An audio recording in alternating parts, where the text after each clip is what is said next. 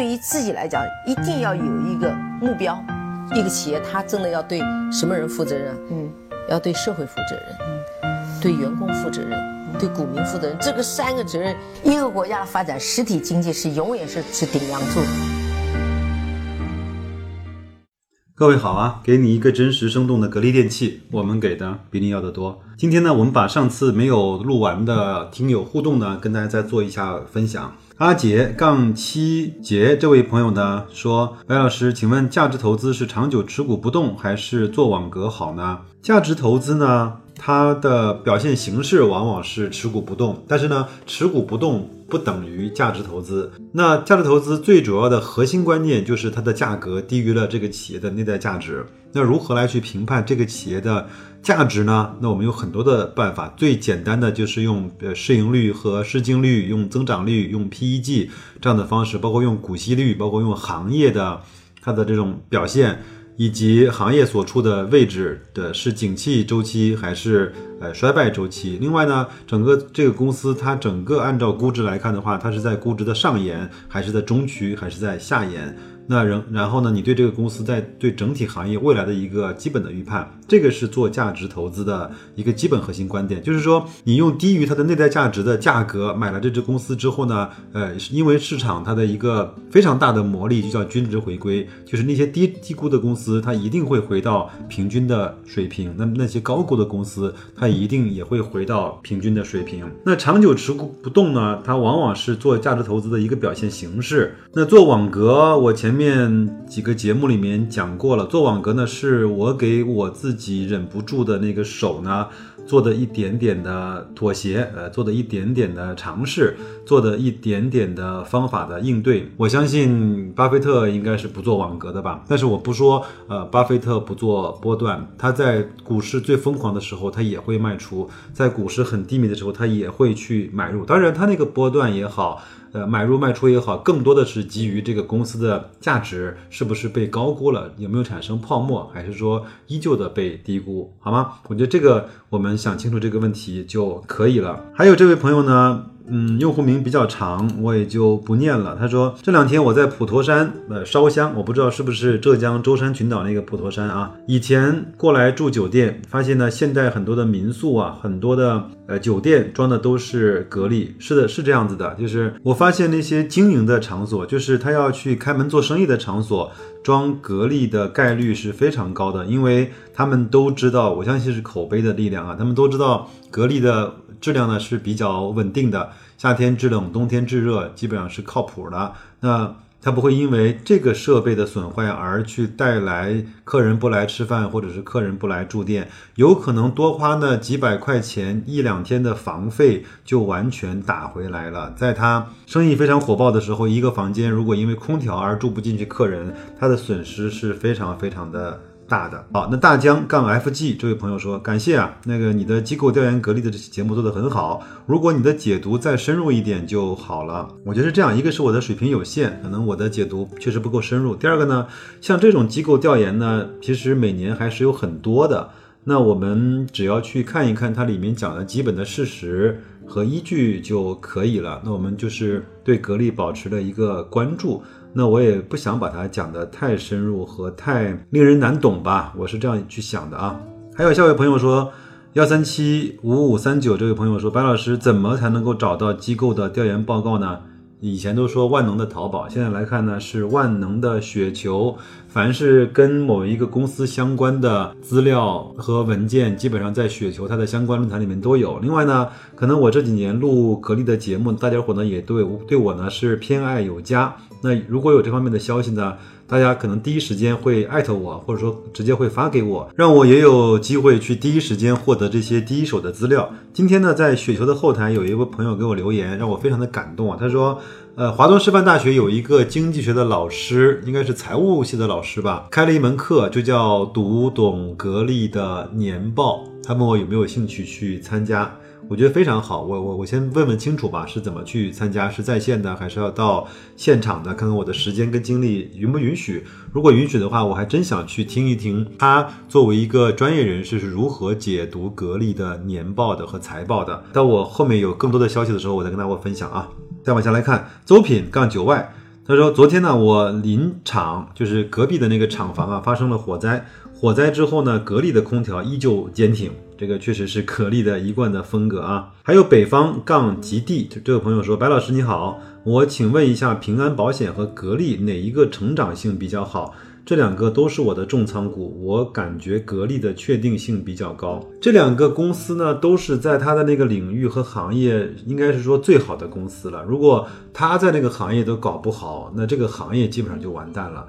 平安其实一直的在给大家创造一些业绩也好、销售额也好、市值也好、发展方面也好的奇迹。呃，格力也是一样的，我们看到它这么大的体量，还都能够实现百分之两位数的增长，真的是不容易。而且平安呢，嗯，据我所知是保险公司里面一个拿到了全牌照的这样的一个金融集团，它拿到了银行啊、保险啊、券商啊各种各样的牌照，包括信托啊。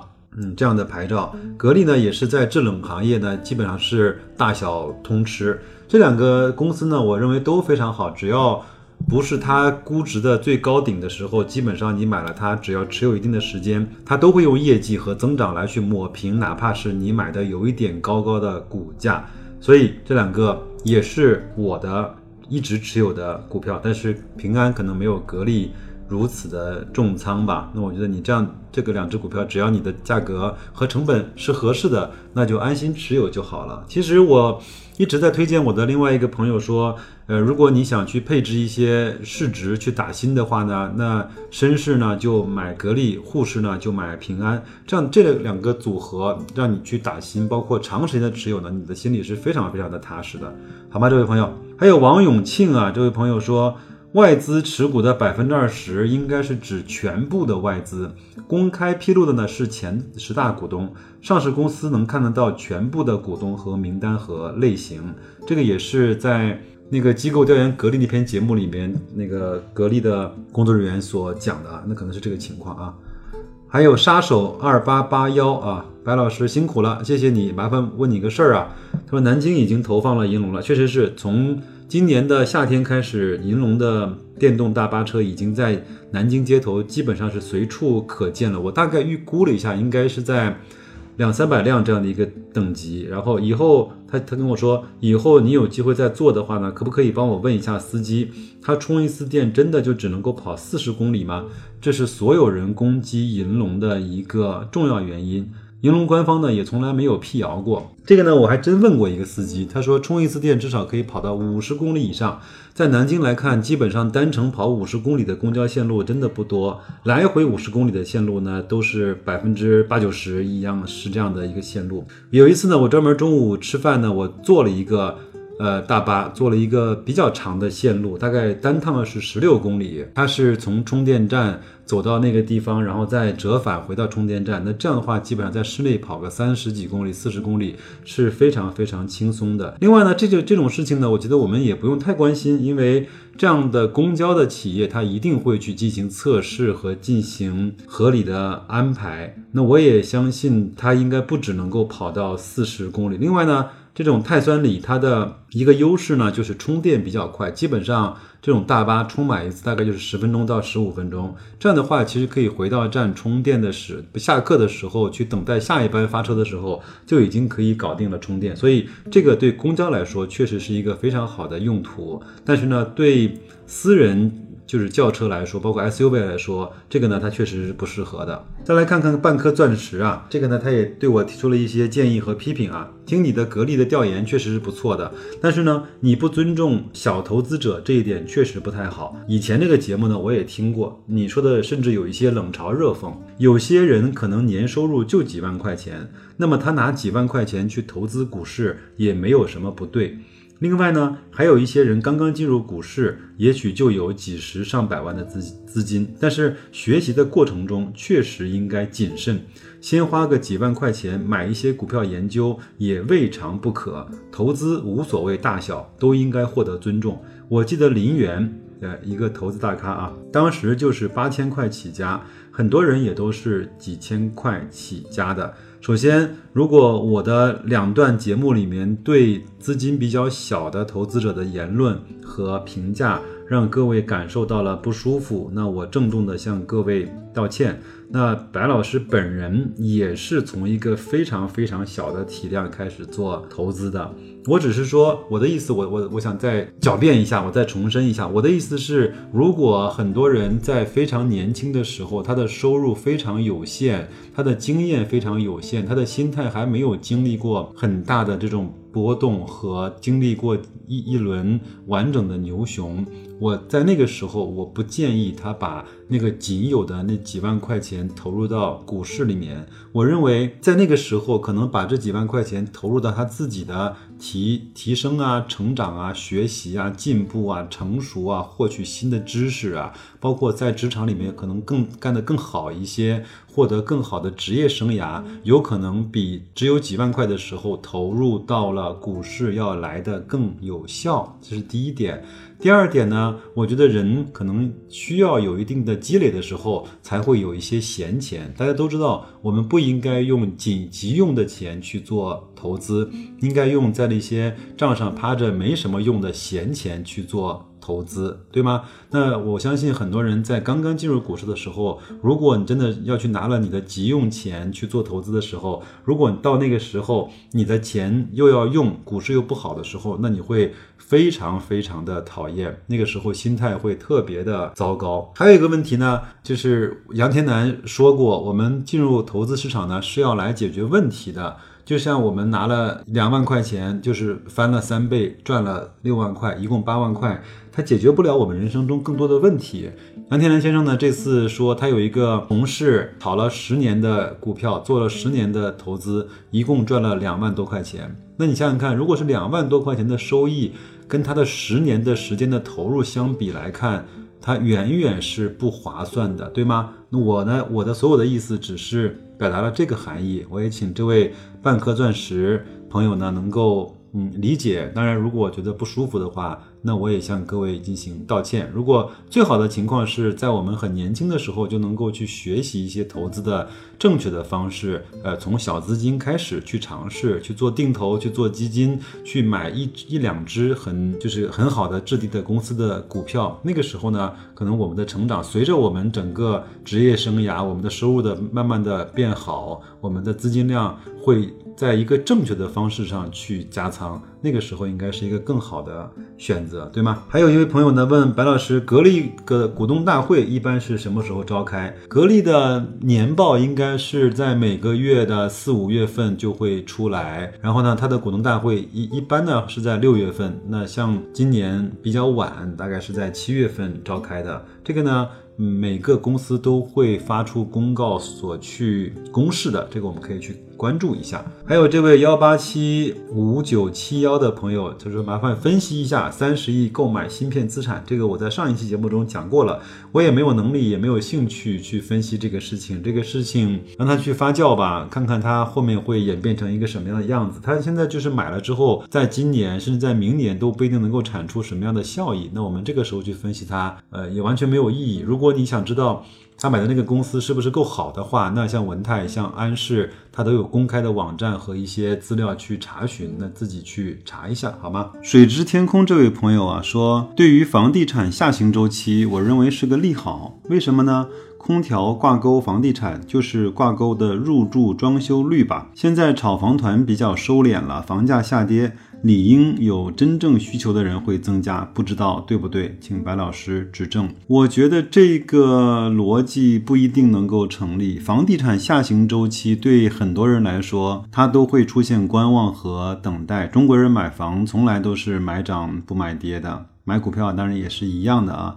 那如果整个是一个房地产的下行周期，它卖的房子绝对数量来看会更少一些。看到前面几个月国家公布的数据啊，包括整个均价，还有从成交量，都是比前面火爆的时候掉下来了很多。那这样的话，整个的市场就被抑制了这种积极的交易的心态。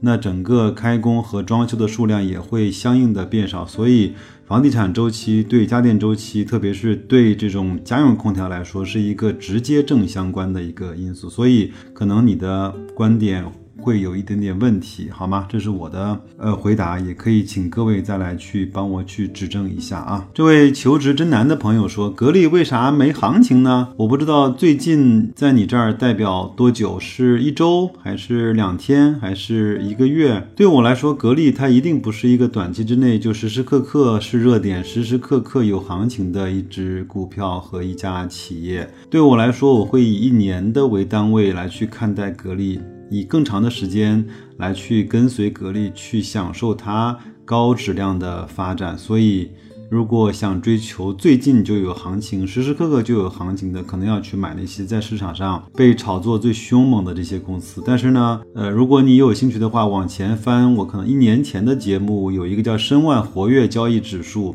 就是如果追踪了这些在市面上交易和换手率最高的那些所谓的热点题材公司。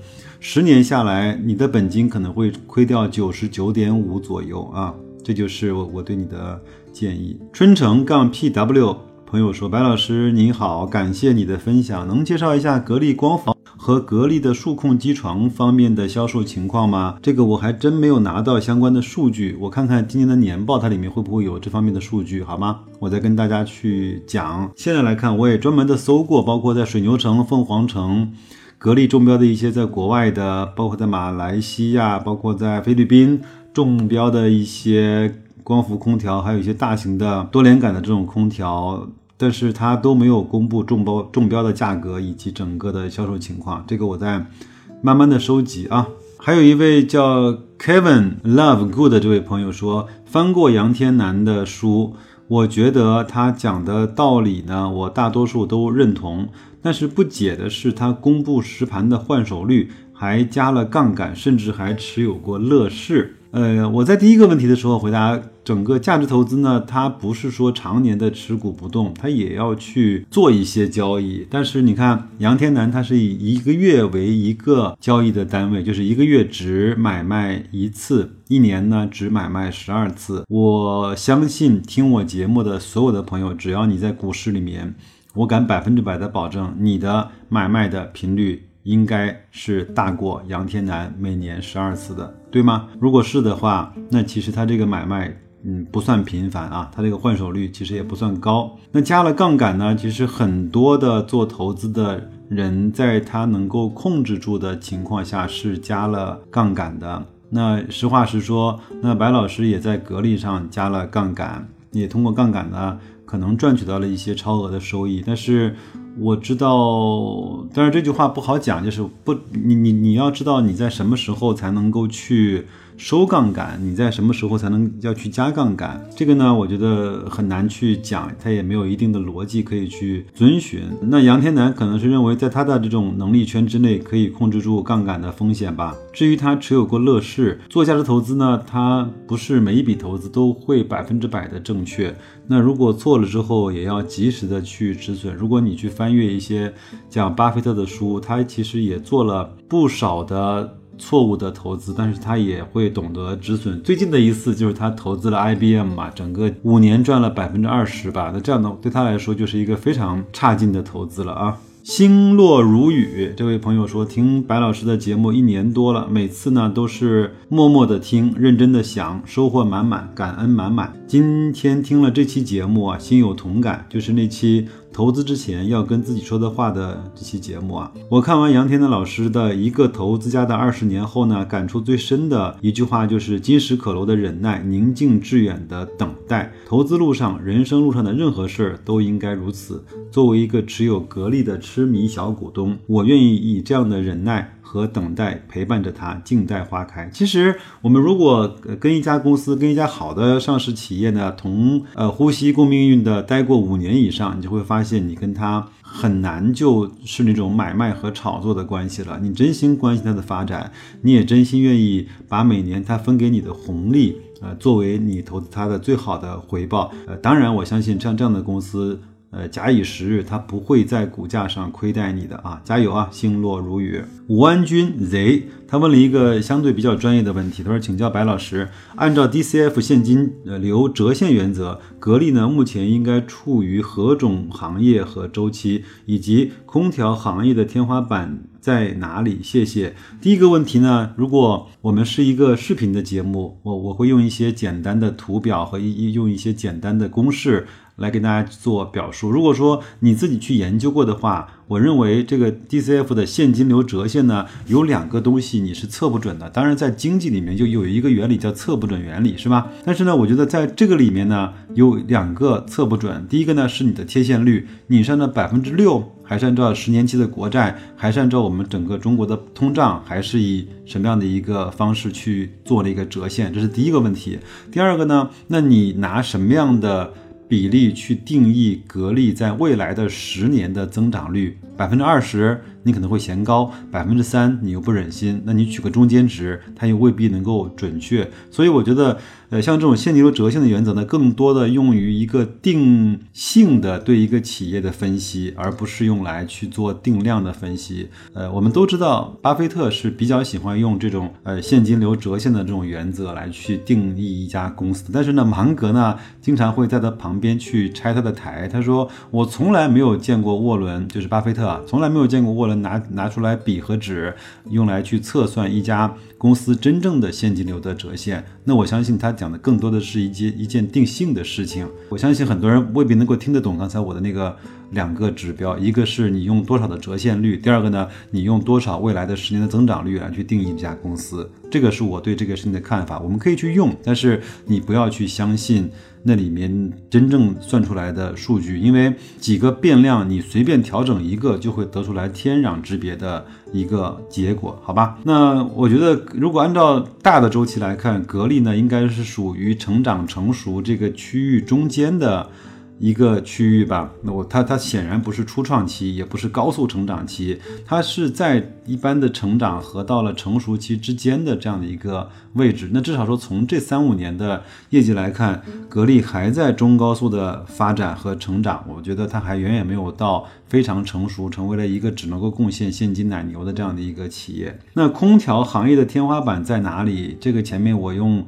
大概很多期的节目已经讲过了。我觉得空调行业在中国来看，未来的五年甚至是十年，哪怕是更长的时间，还没有到它的天花板。因为第一个指标来看，我们整个中国的人均百户的拥有量还是比较低的。第二个呢，我们整个农村的使用量还是比较低的。第三个呢，我们整个的巨大的市场的这种存量是很大的。第四个呢，我们随着衣食住行这四个方面都需要空调，你想想看。你如果去买衣服、去购物的话，商场要不要空调？你住在家里要不要空调？然后呢，你吃东西需不需要冷链的运输？呃，这个也需要空调。那行就更不用讲了，高铁、飞机、轮船、汽车上面都有空调。所以说，空调是一个能够覆盖我们为数不多的衣食住行四个方面的一个大的行业。所以我认为空调的天花板，呃，它不会很快的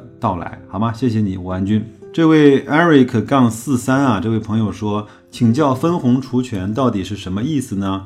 我听了这一集的，呃，你的节目，难道不是账面上多了钱吗？可是我账面上确实多了有分红的钱啊，我一直上网查也没有明白。分红除权到底是除了什么权？那我就这么给你举例子啊。如果你买的股票呢是十块钱一股，他说每一股呢分你一块钱的红利，那这个时候在红利当天分配的当天，你就会得到一个一块钱的红利在你的账面上，它是现金，你可以去取也可以去用的。但是呢。这个时候，你本来买的十块钱的股票，因为分红就变成了九块。那从十块到九块就是一个除权。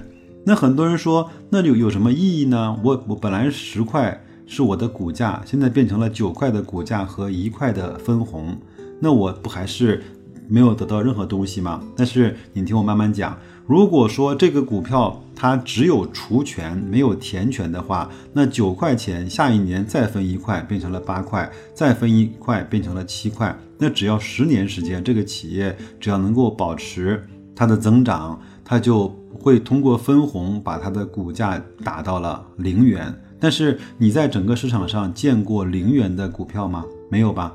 是不是很多股票它是越分红它越涨？通过时间它的增长会逐渐的把它的股票拉升。就是说它从十元分红了一元变成九元之后，它还会再涨到十元，因为它公司有内在生长的价值。我们都知道它能够赚钱，能够不断的去赚钱。那从九块钱变成十块钱的部分就叫填权，明白了吗？从十块分红到了九块叫除权，从九块涨到了又重新涨回了十块就叫填权。这个应该在网上有很多这方面的文章和讲解，Eric，你可以再去看一看，好吧？呃，还有傲笑红尘这位朋友啊，说这也是最后一个问题了啊。格力电器啊，最大的风险就在于做芯片，芯片呢要投入上千亿，一旦失败，格力将出现大问题。呃，不好意思啊，傲笑红尘，那我要对你呢进行一点点反面的示范作用了啊。我们都知道，格力做电做芯片，它不是做 CPU 的芯片，它也不是做手机的麒麟九八零、高通的八四五的芯片。那个别说一千亿，可能三千亿你也做不出来，因为核心的技术跟核心的生产的设备，美国是不会卖给我们的。我们如果再去把这个事情深究一下，不要去听那些表面的所谓的。抓你眼球的文章讲的那些事情的时候，你就会你就会知道，格力做芯片，它做的只是空调上面的芯片，它已经能够去设计空定频空调的芯片了。它下面呢就主要用来攻关变频空调上面用的芯片，这是第一，它只做空调相关的芯片。第二个呢，它不是自己要生产芯片，它只是对现在有一百多人的研发的团队去设计芯片，去设计在格力空调上最能够被空调所接受和使用、最方便、最安全的空调上面的芯片，只是去做设计，而不是去做生产。在上一期我的节目里面，机构调研他也说了，格力只做。芯片的设计和研发不做生产，因为生产需要大量的资本投入，格力不会干这个事情的。所以呢，我想就从这两点来去说，我们自己呢，什么叫独立思考？不要人云亦云，就是不要看那些文章抓你眼球的文章，骇人听闻啊！你要去自己再去多扒一扒，呃，最真实的消息和我们在市场上能够拿得到一些最可以去衡量的消息，这样的话。你才不会被那些文章所去蒙蔽，蒙蔽到我们的双眼。那所以做芯片这个事情远远还没有结束，我们还没有看到格力的芯片什么时候才能够正式的出产。但是我们现在拿到的证据和资料显示，它就是去设计空调上面的芯片，它的投入一定不要上千亿，好吗？这就是我对你的回复。咱们还是有一点。